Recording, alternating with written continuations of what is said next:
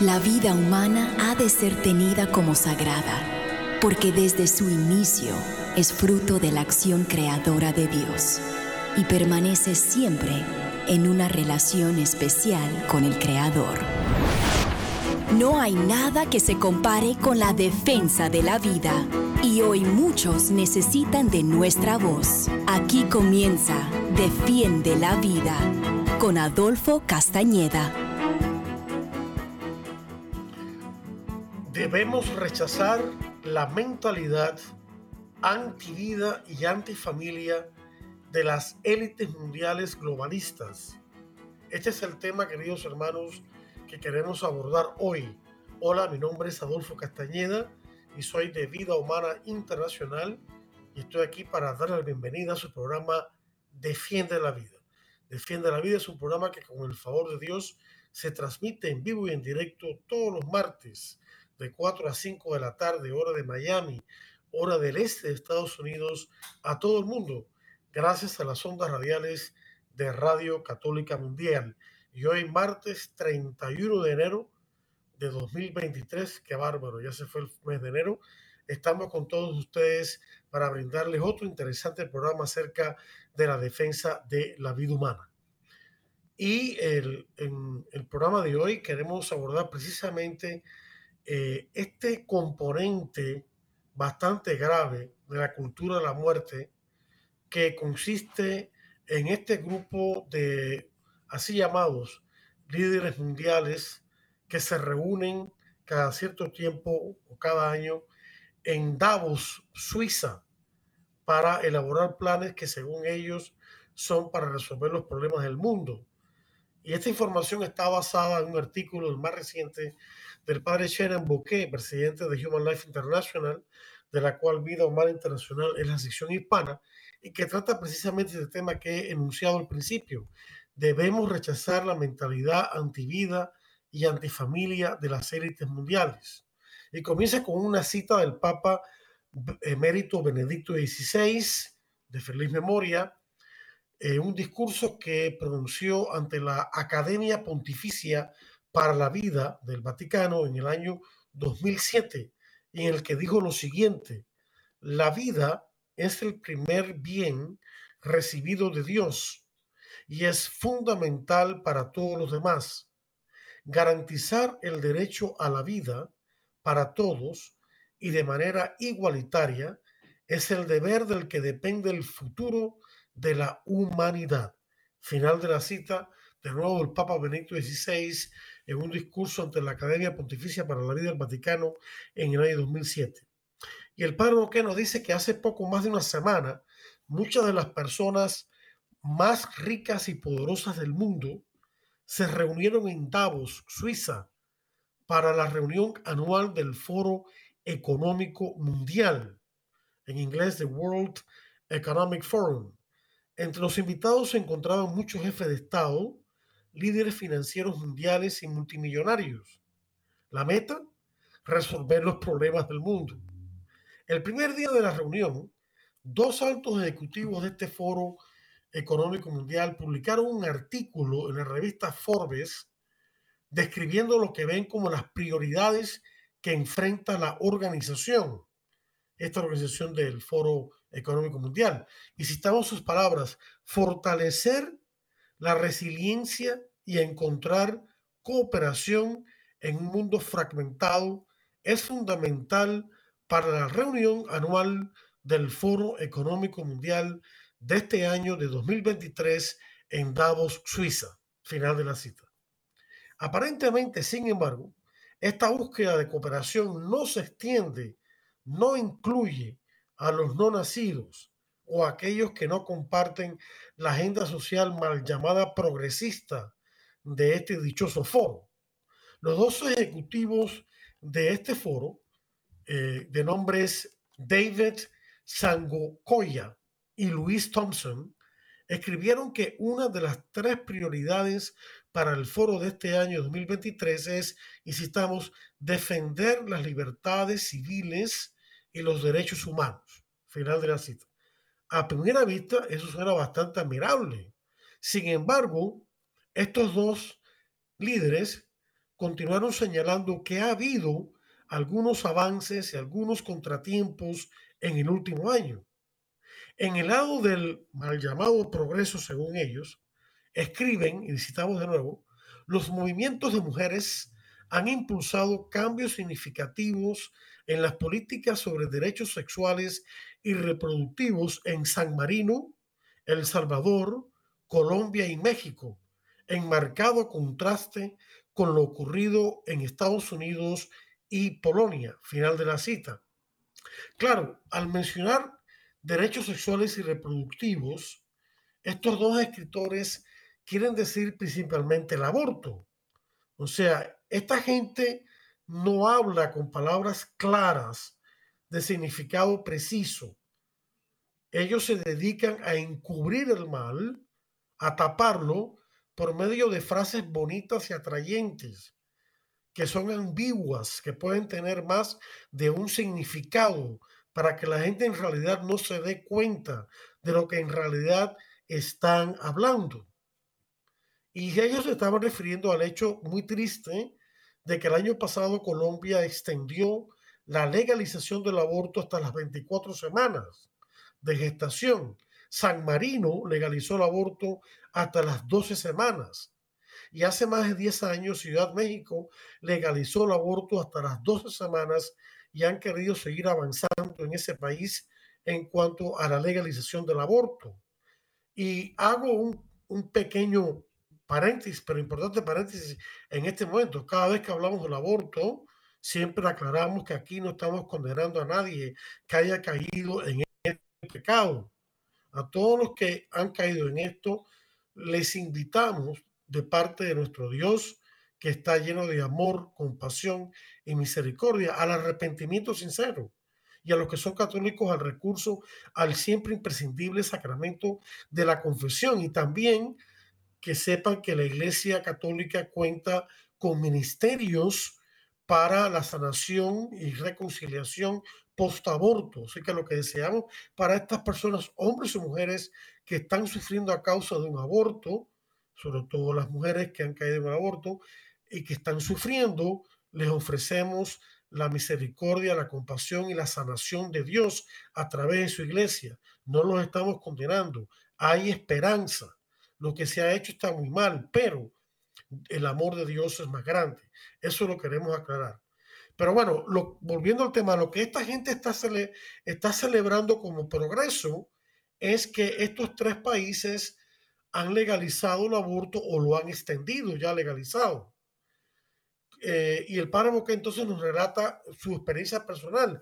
Dice, como alguien que acaba de regresar de la Marcha por la Vida en Washington, D.C., que tuvo lugar hace unos días, es sorprendente leer las palabras de San Cogoya y Thompson sobre Estados Unidos, que todos sabemos que gracias a Dios, eh, en el verano pasado, los, el Tribunal Supremo de Estados Unidos echó abajo el fatídico fallo Roe vs. Wade, el fallo pro aborto Roe vs. Wade, que fue emitido por el mismo tribunal en el año 1973. Y eso hace que ya el aborto no sea un derecho constitucional en Estados Unidos, no se ha terminado la legalización del aborto, la legalización del aborto, tristemente. Lo que pasa es, sin embargo, que ha habido un paso en la dirección correcta porque ahora la decisión de legalizar o no el aborto pasa a los estados. Entonces hay estados pro vida que lo están prohibiendo, como Florida, por ejemplo, y hay estados anti vida que lamentablemente lo, eh, lo continúan siendo legal o están expandiendo su legalidad, como Nueva York, California, eh, eh, Oregon y estado de Washington y otros más, ¿no? Pero la cosa es que se ha dado ese paso. Entonces él dice que a él, Padre que dice que a él le sorprende las palabras de estos dos individuos, San Cogoya y Luis Thompson, que pertenecen al dichoso foro ese económico mundial, que eh, ellos critican esta decisión del Tribunal Supremo de Estados Unidos y lo consideran un atraso con respecto a los derechos de las mujeres. Esta gente, queridos hermanos, y lo voy a decir bien claro, ¿eh? son una partida de y de mentirosos. Ellos están llamándole a un crimen que es la matanza de un niño o niña por nacer en el seno de su madre y que daña a su madre espiritual y físicamente, le están llamando a eso derechos de las mujeres, derechos reproductivos y salud reproductivo, cuando son, ni son derechos ni son reproductivos. O sea, es totalmente una mentira, ¿no? Pero como hacen los que siguen al demonio, ellos disfrazan la mentira de ángel de luz, como dice San Pablo en 2 Corintios 11, versículos 14 al 15. No es que estamos diciendo que esta gente están eh, poseídos del demonio nada de eso, no estamos diciendo eso. Lo que estamos diciendo es que todos sabemos como católicos, lo dice el catecismo, y todos los cristianos lo creen también, que el demonio influye o trata de influir en nuestra manera de pensar y de sentir, poniendo ideas, poniendo tentaciones, ¿no? Y alguna gente sin darse cuenta, y es posiblemente el caso de estos individuos, se dejan llevar por esa mentalidad, se dejan llevar por esa ideología, ¿no? Y están completamente equivocados y en muchos casos ni siquiera se dan cuenta de que, de que están equivocados. Como dijo una vez Mark Twain, ese famoso novelista americano. Dice, el problema aquí no es el que uno ha sido engañado. El peor problema es no darse cuenta de que uno ha sido engañado. Y eso es lo que está pasando lamentablemente con muchos de nuestros hermanos. Y por eso estamos compartiendo este mensaje, para desengañar el páramo que sigue diciendo, apenas la semana pasada marché con las decenas de miles de alegres estadounidenses pro vida que están encantados de que la ley federal de Estados Unidos ya no discrimina el derecho a la vida de los no nacidos. Eso no es un contratiempo, como alegan este, este par de escritores o de líderes mundiales, como se le llame. Eso no es un contratiempo, eso es verdadero progreso. Mientras tanto, mis colegas, dice el padre, mis colegas pro vida en América del Sur, me dicen cuán angustiados están porque los globalistas, los que quieren un nuevo orden mundial, que yo le llamaría nuevo desorden mundial, los globalistas antivida se han infiltrado en su continente, en América Latina, convenciendo a varias naciones católicas de abrir sus puertas a la matanza legal de los no nacidos y a la destrucción del matrimonio, la vida y la familia.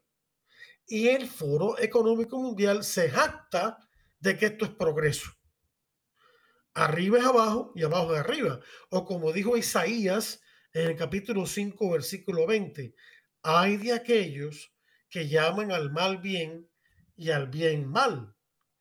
Hay de aquellos que llaman al mal bien y al bien mal.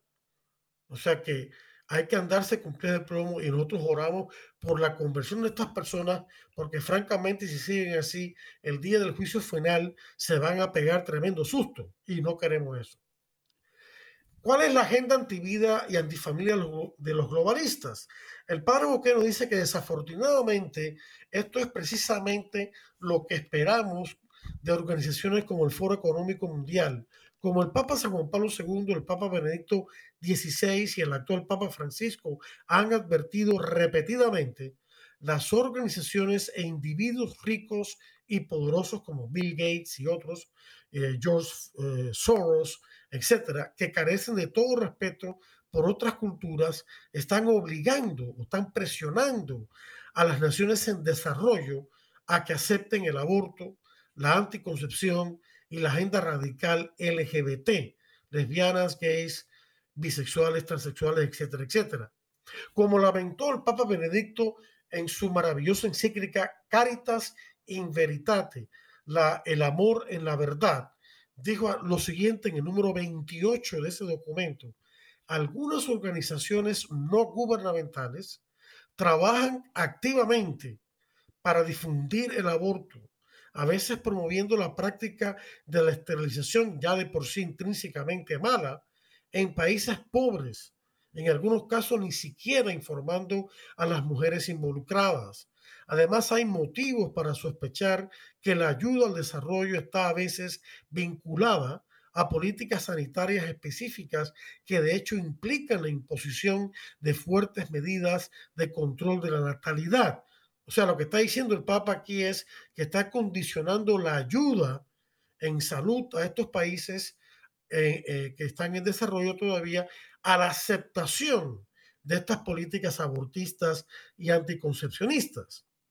Mientras tanto, el Papa Francisco ha advertido con frecuencia acerca de la colonización ideológica, como acertadamente le llama él, en la que poderosos occidentales buscan imponer sus contravalores ateos, antifamilia y antivida en otras culturas. Esta colonización ideológica ciertamente se mostró en la reunión de Davos, donde estuvo reunido este Foro Económico Mundial.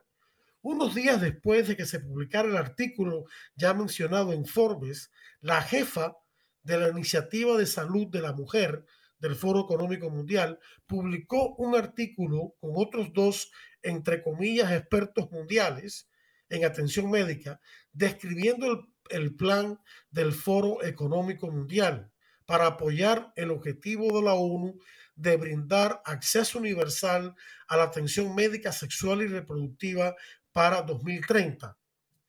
El padre Boqué no lo menciona aquí, yo lo voy a hacer.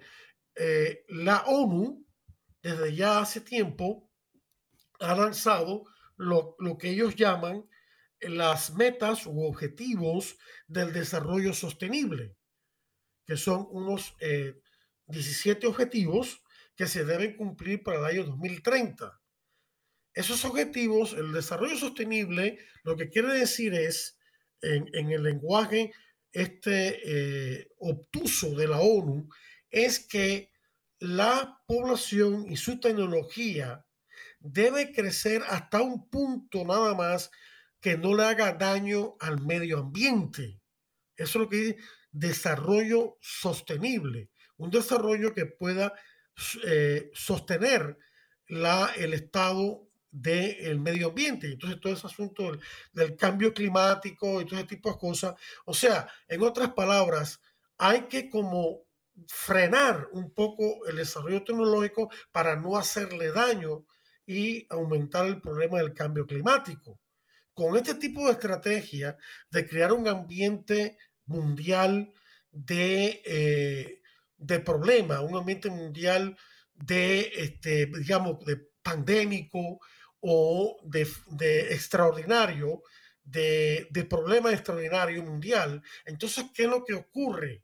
Que el próximo paso es pedirle entonces a los países que suspendan temporalmente los derechos políticos y civiles de las poblaciones mientras se da, se resuelve esta problemática mundial, esta crisis mundial, sea cambio climático, sea el COVID, etcétera, etcétera. Pero lo que está detrás de todo esto es precisamente ejercer control político y económico sobre los países. La Organización Mundial de la Salud, por ejemplo, ha intentado eh, recientemente para acá, ha querido convencer a los países de que dejen que ella, la Organización Mundial de la Salud, sea la que defina cuándo hay una pandemia, cuándo comienza y cuándo termina y cuáles son los el medio para eh, acabar con ella, cuáles son las vacunas, etcétera. Y a veces esas vacunas vienen mezcladas con componentes antiembarazo. Y entonces piden que los gobiernos pongan en sus leyes, pongan en sus políticas públicas estas, estas guías que eh, la Organización Mundial de la Salud quiere imponer. Entonces, ¿qué va a ocurrir? Que cuando se termine la famosa pandemia, estas regulaciones, esta suspensión de los derechos políticos y civiles de la gente no van a detenerse, van a continuar. Este es el poder que esta gente quiere ejercer. Y, lo que lo prueba también es que a ellos les encanta cómo el gobierno chino lleva a cabo eh, sus políticas públicas en su país, pero sabemos que el gobierno chino es un gobierno, un gobierno tiránico, dictatorial, comunista, que ejerce un control sobre la población. Ya China se ha dado cuenta de que su política de un solo hijo por familia no sirve para nada, que le ha hecho tremendo daño. Los mismos gobiernos chinos están preocupados por la implosión demográfica que está sufriendo, es decir, por el envejecimiento de su población, ya que la población joven, debido a estas políticas draconianas, no ha podido desarrollarse de tal manera que pueda sostener a la población envejeciente. y ellos saben que tienen un problema y ahora cambiaron la política y están pidiéndole a la gente que tenga más hijos. O sea, la hipocresía no tiene límite de esta gente. Se han dado cuenta de su propio error, pero en vez de admitirlo, entonces ahora están imponiéndolo a la gente que tenga tres hijos, etcétera. Y la gente ya se acostumbró a no tener hijos, desgraciadamente, y no lo están teniendo, no está funcionando. Esa misma política de, que, de darle eh, incentivos económicos a los matrimonios para que tengan más hijos, han tratado de eh, imponerla o de implementarla sin éxito en países como España, Francia, etc. Porque se han dado cuenta de que han cometido un grave error al saturar a la población con aborto y anticonceptivos. O sea que ese es el, ese es el problema y sabemos que eh, los términos salud sexual y reproductiva, eh, em, equidad de género y todo ese tipo de cosas no son otra cosa que la promoción del aborto, la anticoncepción, la homosexualidad, etcétera, etcétera, etcétera. Mientras tanto, entre las sesiones de la reunión de Davos hubo una titulada Más allá del arco iris, dos puntos, avance de los derechos LGBTQI, ni más, ¿no? LGBT, lesbianas, gay, sexuales, transexuales. La Q puede significar queer, que en realidad en inglés significa extraño, pero que este, ellos lo utilizan para decir homosexual o también lo utilizan para decir questioning, cuestionamiento. O sea que la persona no sabe de qué sexo tiene, qué género es y todavía está buscando. Y la I es intersexo. Y el más es otros géneros más que se han inventado. Entre los oradores se encontraban representantes de organizaciones radicales pro-LGBT que buscan destruir las creencias tradicionales y verdaderas sobre la importancia central de la familia verdadera, la que está fundada en matrimonio entre un hombre y una mujer, y la moralidad sexual tradicional y verdadera. Cuando decimos tradicional, queridos amigos, en este contexto, no estamos hablando en un sentido eh, banal de la palabra, que se lleva simplemente por costumbre, ¿no?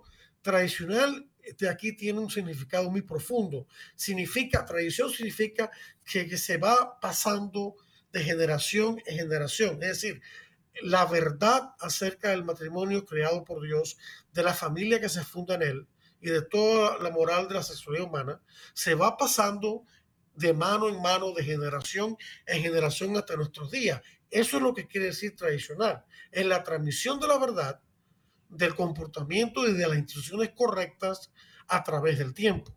O sea, que no tiene un significado banal sino, o simplemente de costumbre así porque sí, sino que tiene un significado muy profundo de la transmisión de la verdad a través de la historia. En declaraciones al evento, Tirana Hassan, tiene un nombre bastante eh, sugestivo, The Human Rights Watch, que se supone que sea una organización que vigila el respeto de los derechos humanos, pero que no es tal, lamentó cómo países conservadores o pro vida, como Polonia y Hungría, protegen el matrimonio y se resisten a la agenda radical LGBT. Hassan sugirió que los desarrollos en el derecho internacional podrían usarse para generar cambios en países que no han aceptado la agenda LGBT. Déjenme explicar lo que eso significa. Lo que ocurre es lo siguiente. Ningún documento de Naciones Unidas, ninguno, ni es vinculante, no puede obligar a ningún país, ni tampoco ha definido que el aborto es un derecho internacional. Ninguno. ¿okay? Ni tampoco la agenda LGBT. Lo que ocurre entonces es que esta gente, los que trabajan, la, burocracia de Naciones Unidas, los países de la Unión Europea y de, y de América eh, eh, eh, Norte, de, Norteamérica, y otros más países ricos, Europa Occidental y, países ricos de Norteamérica y Japón y otros, que quieren imponer la agenda de ellos, como no lo pueden hacer a través de los documentos de la ONU porque no están en ellos. Entonces lo que hacen es que agitan y repiten y repiten una y otra vez de que existe un aborto, un derecho al aborto a nivel internacional, lo cual no es verdad, en los distintos foros de la ONU, pero que nunca llegan los documentos. Pero entonces ellos dicen que como se ha repetido tanto, que eso se ha convertido en un derecho constitucionario. ¿Qué quiere decir eso? Cuando una costumbre en una región del mundo o en el mundo entero o en un país, una costumbre, vamos a decir, buena, la de, por ejemplo, dar buenas propinas, vamos a decir, se repite tanto, llega un momento o que se convierte en ley mm, aprobada por una legislatura o están, la gente está tan acostumbrada que no se, que no se, que no se acepta eh, lo contrario. Entonces, lo que ustedes están diciendo es, en los desarrollos en el derecho internacional, entre comillas, es que aunque todavía el aborto no está en el derecho internacional, como se, se acepta por tanta gente, por tanto tiempo, entonces que va a llegar a convertirse en una ley dura, de una ley suave a una ley dura. Eso es lo que están buscando ellos. Por ejemplo, ellos dicen la falsedad de que la conferencia del Cairo, que Naciones Unidas organizó en, esa ciudad en el año 1994, en la cual no se aprobó el aborto como parte de la salud reproductiva. Eso no es verdad, porque yo he leído el documento, no se aprobó. Sin embargo, después del Cairo, eh, están hablando estos tipos de Naciones Unidas y estos otros líderes de países ricos pro aborto o de organizaciones pro aborto como la IPPF y demás, de que hubo un consenso en el Cairo respecto de salud reproductiva igual al aborto. Y eso no es verdad. No hubo ningún consenso en el Cairo. Y la prueba está de que parte del documento del Cairo en las, en las eh, apéndices que son parte integral del documento, está la lista de países, muchos de ellos en aquel momento latinoamericanos, que declararon que ellos se abrogaban el derecho en su legislación nacional de definir salud reproductiva como algo que no incluía el aborto. Por lo tanto, y hubo bastantes países, también países del Asia, y países musulmanes. Por lo tanto, no hubo un consenso en el Cairo. Eso es una mentira. Pero lo repiten y lo repiten y lo repiten y entonces la gente se lo traga. La gente que no, no está informada no es por culpa de ellos, sino no se, lo, se lo traga. Y otra de las, esa es una de las estrategias, ¿no? Repetir, repetir, repetir, hasta decir que no, que ya es un derecho internacional y todo el mundo lo acepta y bla, bla, bla.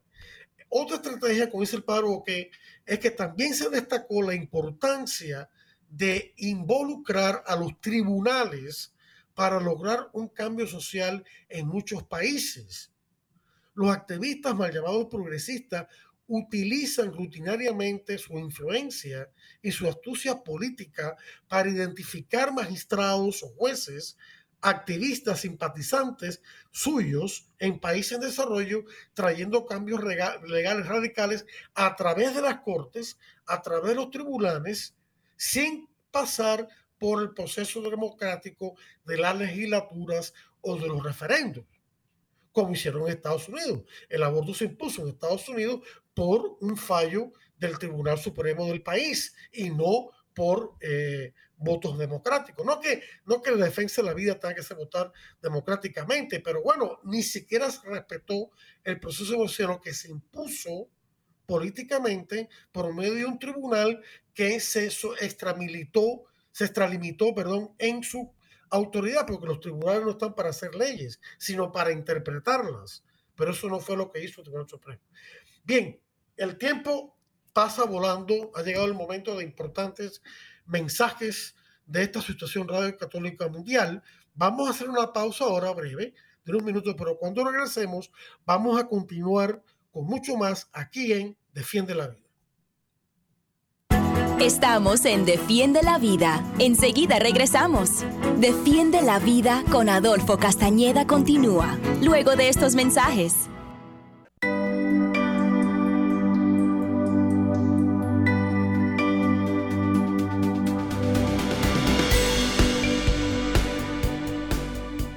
Hola queridos hermanos, que la paz y la alegría de Jesús esté siempre en sus corazones. Soy la hermana Teresa de Jesús de las comunicadoras eucarísticas del Padre Celestial. ¿No les ha pasado que cuando uno ve a alguien sonreír, alguien que tiene una cara alegre, se contagia? Eso es lo que el Señor quiere para cada una de nuestras vidas. Pero la alegría no se compra, la alegría se vive. Y la alegría es el reflejo de la sonrisa de Dios Padre sobre nuestras vidas. Esto quiere decir que es el reflejo de que estamos haciendo la voluntad del Señor. Así que te invito a que lleves una vida llena de alegría, pero porque estás haciendo la santa voluntad del Señor. Un mensaje de EWTN, Radio Católica Mundial.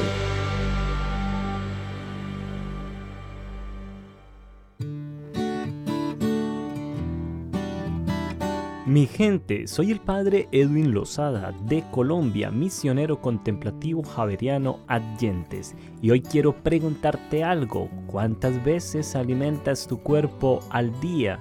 Seguramente me dirás tres o cinco o hasta más. Y entonces recordamos el desayuno, el almuerzo y la cena, pero no podemos olvidar que nuestra alma, nuestro espíritu también necesita de tres alimentos necesarios, la oración, la palabra de Dios y la Eucaristía. De ahí en adelante, todo lo que hagas por alimentar tu alma y tu cuerpo, tu corazón, será para bendición tuya y para bendición de los demás.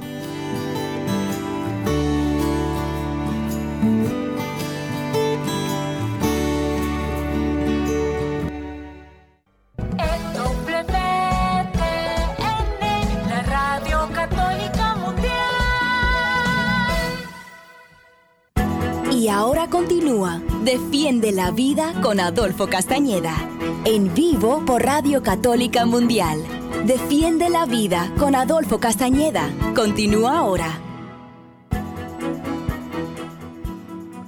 Bien, queridos amigos, aquí estamos de vuelta con todos ustedes en su programa Defiende la vida a través de su estación Radio Católica Mundial, Defiende la Vida con el favor de Dios.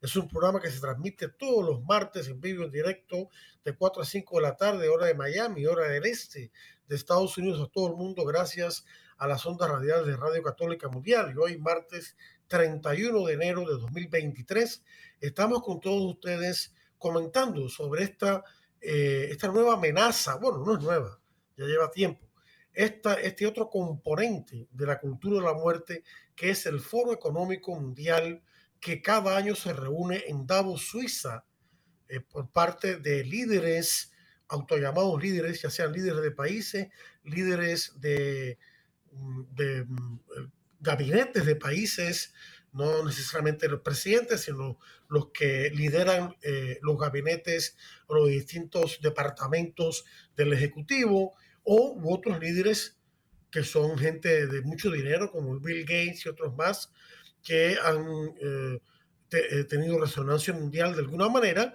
y se reúnen en Davos para planear, ellos dicen cómo mejorar el mundo, pero en realidad es cómo destruirlo. ¿no? Eh, ya hemos hablado de una de las estrategias que utilizan para tratar de meter el aborto legalizado en todos los países saltándose el hecho de que ningún documento de la ONU ni es vinculante, ni puede obligar a los países a legalizar el aborto, aunque, aunque sí los presionan económicamente, y tampoco lo tienen en sus documentos, pero que ellos dicen que como ya muchos países lo han aceptado, los países occidentales de Europa, los países de Norteamérica, eh, los países, algunos países asiáticos, desgraciadamente, eh, y de Oceanía, entonces dicen y que como se repite mucho en los foros de ellos, claro, por ellos mismos, que existe este derecho, que, que derecho tiene que existir. Entonces dice que por dicen que a base de, de, repetirse a través de los años ya se convierte o se va a convertir en una ley fija, lo cual no es verdad. Y también eh, en, eh, la estrategia es en los distintos países involucrar a los tribunales, meter en ellos jueces pro aborto para entonces por medio de fallos eh, de, los, de los tribunales o de, los, de las cortes legalizar el aborto como si en Estados Unidos. Hay una, hay una tercera eh, estrategia que no, no, está mencionada en este artículo, pero que yo lo voy a decir que está en nuestro curso de capacitación prohibida, al cual les invito a todos a, a tomar. Está anunciado en nuestra página web vidahumana.org, vidahumana.org. La estrategia consiste en lo siguiente, consiste y sobre todo lo utilizan mucho la ONU y la OEA, la Organización de Estados Americanos, es en ponerle trabas a los grupos pro vida que desean participar en los foros eh, hay dos foros siempre en, las organizaciones, en las reuniones, perdón, de la ONU o de la OEA. El foro oficial de los delegados de los países, lo que se llama la Asamblea General, y el foro de organizaciones no gubernamentales, ONG, o de organizaciones de sociedad civil, eh, OCS, eh, perdón, OSC, que eh, también influyen en, los, uh, en las reuniones oficiales para que se le dé participación a lo que se llama grassroots, a los grupos de la base, y no sea solamente las élites. Pero lo que pasa es que esta gente se entrampa, le ponen trabas a los grupos pro vida y facilitan la entrada y la, aceptación de los grupos antivida. De hecho, muchos de los grupos ONGs que participan en estos foros paralelos son filiales de organizaciones antivida como la IPPF, eh, que es eh, la Federación Internacional de Planificación de la Familia, que es la más abortista de todo el mundo, y otras más, ¿no? Así que esa es otra estrategia. Eh, hay, una, hay una tercera estrategia. La tercera estrategia es la estrategia de las corporaciones grandes mundiales que se han corrompido y que han aceptado esta, esta ideología antivida y que llaman en inglés woke woke, W-O-K-E, que significa la búsqueda supuestamente de una justicia social y de equidad, ¿no? Y de la aceptación del aborto, de, LGBT. Entonces, estas corporaciones, eh, las que son, por ejemplo, las Big Tech, como eh, Facebook, Instagram, YouTube, Google, etcétera, sacan de sus plataformas a los que tienen opiniones que son contrarias a las de ellos y dejan a los que tienen opiniones que son favorables a ellos, ¿no? Y utiliza, esas son las grandes corporaciones, pero también están corporaciones eh, poderosas, económicas, eh, como eh, por ejemplo estas grandes Walmart em, em, y otras más que existen en el mundo, ¿no? que están aceptando este tipo de mentalidad. Amazon, Amazon.com, por ejemplo, también, este, BlackRock, que es una enorme compañía financiera que maneja hasta 10 trillones de dólares al año, que financia eh, compañías para que puedan tener dinero para eh, salir adelante, y ellos también están metidos en esto. Entonces, otro, otra oradora llamada Sarah Kate Ellis, presidenta y directora ejecutiva de GLAD, G-L-A-A-D, GLAD, que en inglés significa estar alegre, eh, pero que la sigla significa Gay Lesbian Alliance Against Defamation, o sea, la alianza gay y lésbica contra la difamación, traducción libre, instó esta, esta, esta señora instó a los directores ejecutivos de las grandes corporaciones a usar su plataforma y el poder económico y social de su empresa para impulsar una agenda mal llamada progresista, señalando una variedad de recursos que el Foro Económico Mundial ha desarrollado para ayudarlo a hacer precisamente eso. Sharon Marshall del Boston Consulting Group el, grupo de consultoría o de consulta de Boston estuvo de acuerdo explicando todas las formas en que su enorme corporación avanza proactivamente en la agenda LGBT. Una de las cosas que estas grandes compañías hacen, como además de las que he mencionado, del Big Tech, Google, etcétera, Amazon.com, BlackRock, eh, no, no sé si Walmart está metido en eso, otras más, es que estas corporaciones quieren que los entren en contubernio con los gobiernos, ¿verdad?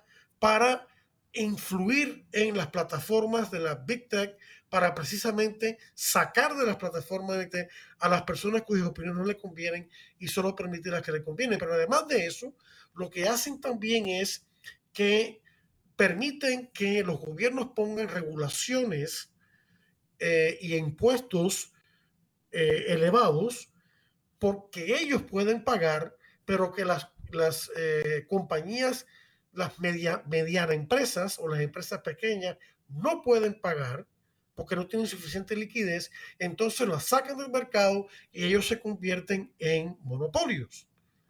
O sea que no se, no se sorprendan cuando grandes corporaciones capitalistas, ¿no? Pregonan su capitalismo, pero en el fondo lo que quieren es dominar al mundo al estilo chino, ¿verdad? Que es un capitalismo de Estado, no son unos descarados, o sea, el Estado sí puede hacer todas las transiciones económicas y permitir las empresas que a ellos les conviene, controlado por ellos, eh, pero no eh, ser que haya de verdad libre empresa, tanto mediana como pequeña, que siempre son la espina dorsal de una economía pujante. O sea que no es un capitalismo democrático como debe ser, es un capitalismo salvaje, antivida, pro LGBT y todo eso, ¿no? Entonces, eso, esa es la otra estrategia, ¿no? La estrategia de las grandes corporaciones. Pero el padre Boquet pasa a hablar de una mejor visión del desarrollo humano. Eh, dice lo siguiente, hay algo inquietante, irónico, inquietantemente irónico en el Foro Económico Mundial. Es que existe en gran medida para supuestamente promover el progreso económico en el mundo. Sin embargo, al promover una agenda contra la vida y la familia, esta visión del mundo precisamente amenaza gravemente la salud económica de gran parte del mundo. Y esto es totalmente verdad. Lo hemos visto cuando recientemente el gobierno, por ejemplo, de Holanda, le quiso imponer a los agricultores holandeses, que son los, los segundos mejores productores de productos agrícolas y ganaderos en todo el mundo, porque tienen una eh, una eh, tecnología bien desarrollada que respeta el medio ambiente, pero que al mismo tiempo desarrolla un gran surplus de eh, productos agrícolas y ganaderos, como hace Estados Unidos, les querían imponer la energía verde a la fuerza. No tengo nada en contra de la energía verde, pero el problema es que este no es el momento. La energía verde en este momento cuesta mucho y no es eficaz.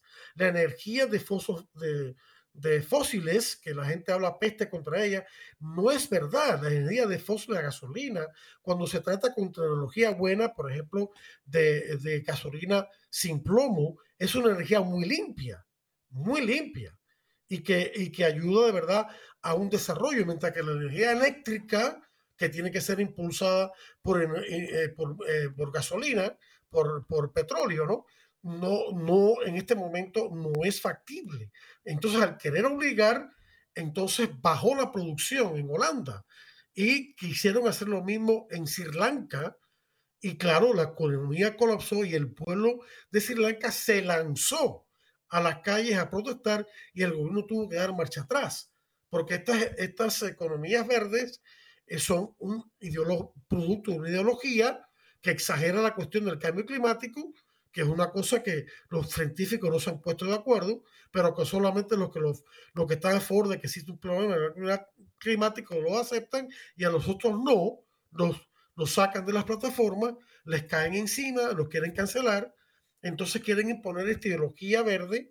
Y a propósito, el, el, el acuerdo de París de hace unos par de años que, que Trump se, eh, no lo aceptó, que supuestamente tenía verde, incluye también el control demográfico, incluye también el aborto y la anticoncepción, la esterilización para el control demográfico, porque esta gente sigue insistiendo que la población no es que seamos muchos ahora en el mundo, ahora nadie se cree eso, de que hay una sobrepoblación, porque no existe, pero sí dicen que hay que disminuir mucho la población mundial para preservar el medio ambiente, y eso es una mentira, eso es una exageración, ¿no? Llegan hasta el punto, como Paul Henry, que lanzó el libro ese, eh, que, que una basura, que nada de lo que predijo se cumplió, que está totalmente desacreditado, de Population Bomb, la bomba, bomba de la población, en el año 1968, diciendo que iba a haber una gran hambruna, eh, que iba a haber no sé cuántos problemas, si no, eh, escasez de comida, si no se bajaba la población drásticamente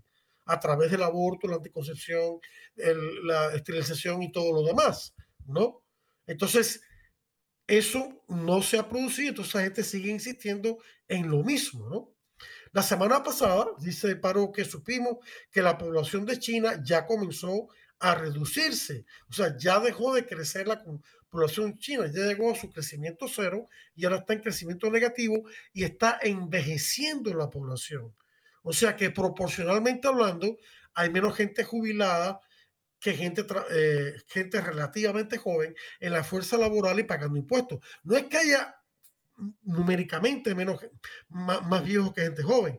Le estamos hablando en términos desproporcionales para eh, efectos del crecimiento económico y sostenimiento de la jubilación de una nación. Eso es lo que estamos diciendo, ¿no? Entonces, China se ha dado cuenta del problema y entonces echó, ha estado en marcha atrás en su estúpida política de un solo por familia y ahora permite tres o más hijos por familia. También el primer ministro japonés advirtió la semana pasada que su nación, Japón, que es un país desarrollado, está al borde del colapso social debido a sus muy bajas tasas de natalidad.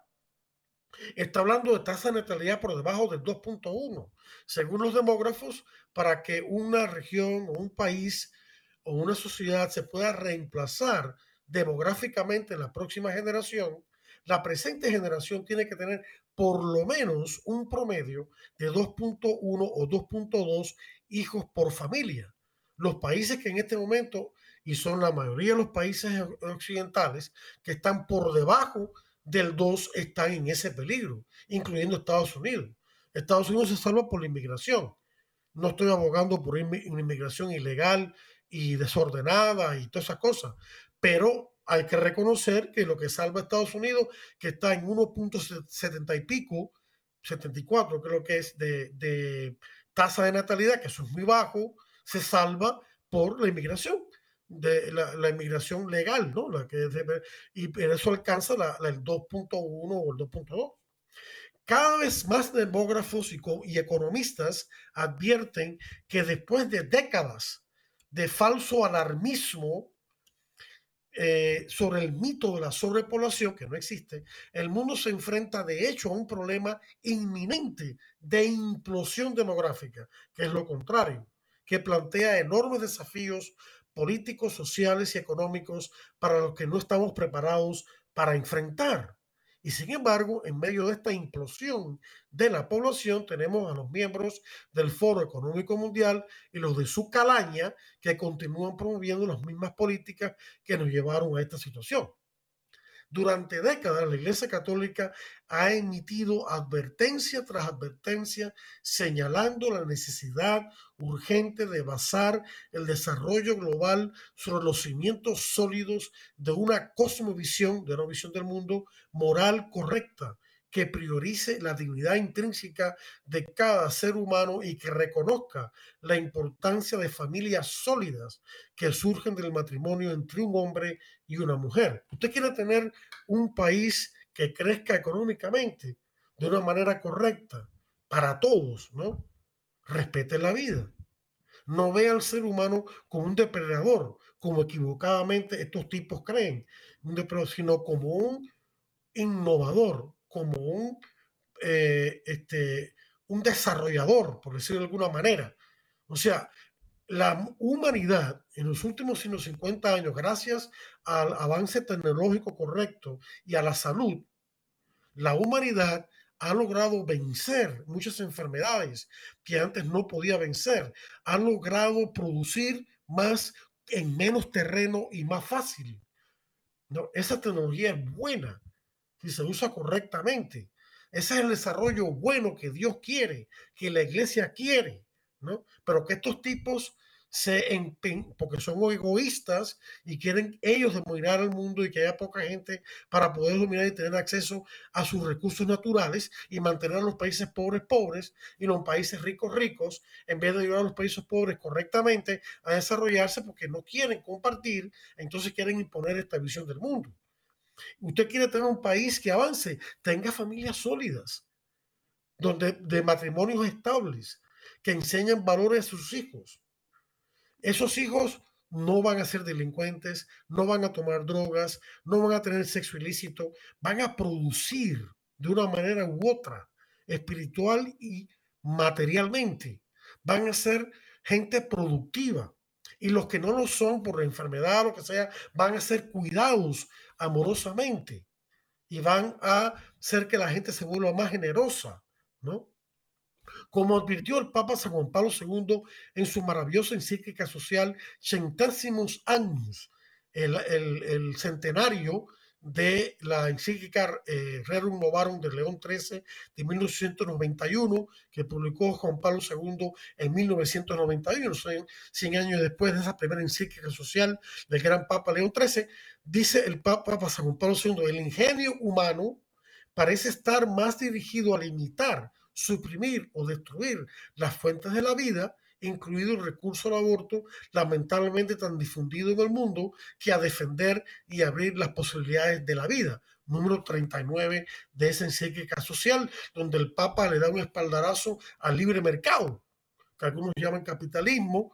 Eh, el nombre capitalismo no suena muy bonito, pero hay, hay economistas católicos muy buenos, como el ya difunto eh, Michael Nova, que él le, explicaba el nombre capitalismo no a los medios de producción, sino a la persona humana y a su capacidad práctica e intelectual de producir, de innovar, de inventar, de organizar para producir bien, ¿no? Y que la riqueza le llegue a todo el mundo, incluyendo los que no. Usted quiere acabar con la pobreza, extienda el libre mercado correcto, que respeta la vida de la familia, que paga sueldos justos, a los empleados que a su vez van a tener poder adquisitivo y se van a poder desarrollar económicamente. Capacite a la gente, sobre todo los manes, la gente en sectores pobres, para que pueda tecnológicamente abrirse camino y salir de la pobreza. Esa es la manera que se sale de la pobreza. No los gobiernos imponiendo cosas, ¿no? Imponiendo impuestos desmedidos a las pequeñas y medianas empresas, entonces ya no tienen poder adquisitivo suficiente para emplear más gente o aumentar los salarios. Y al haber más, más empresas medianas y demás, entonces hay más competencia sana y verdadero y los precios bajan y la calidad de los productos sube.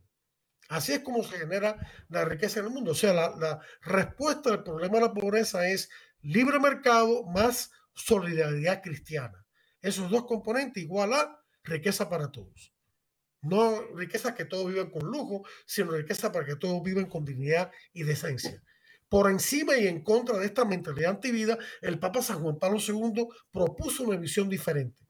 Es necesario volver a la familia como un santuario de la vida, la familia es en efecto sagrada, es el lugar en el que la vida, donde Dios puede ser debidamente acogida y protegida contra los numerosos ataques a los que está expuesta y puede desarrollarse de acuerdo con lo que constituye un auténtico crecimiento humano. Frente a la llamada cultura de la muerte, la familia es el corazón de la cultura de la vida, número 39 de Caritas in Veritate. Y voy a terminar con una cita mm, valiosísima, número 28 de Caritas in Veritate Benedicto XVI, que dice lo siguiente, cuando una sociedad se mueve hacia la negación o supresión de la vida, termina por no encontrar la motivación y la energía necesaria para luchar por el verdadero bien del hombre. Si se pierde la sensibilidad personal y social hacia la aceptación de una nueva vida, también se marchitan otras formas de aceptación valiosas para la sociedad. La aceptación de la vida fortalece la fibra moral y hace a las personas capaces de ayudarse mutuamente, como hacen los granjeros en Holanda, se ayudan mutuamente ¿no? y tienen muchas pequeñas empresas en vez de, en vez de monopolio. ¿no? Al cultivar la apertura a la vida, los pueblos ricos pueden comprender mejor la necesidad de los pobres, pueden evitar emplear enormes recursos económicos e intelectuales para satisfacer los deseos egoístas de sus ciudadanos y en cambio pueden promover la acción virtuosa dentro de la perspectiva de la producción que sea moralmente sólida y esté marcada por la solidaridad, respetando el derecho fundamental a la vida de todo pueblo y de todo individuo. Final de la cita del número 28 de Caritas in Veritate. Y aquí, queridos hermanos, hay mucho más que cortar, pero el tiempo se nos acaba, tenemos que terminar. Esperamos que este mensaje haya sido de su utilidad y su alerta. Que Dios los bendiga a todos y los invito la próxima semana para otro interesante programa de Defiende la Vida. Hasta entonces.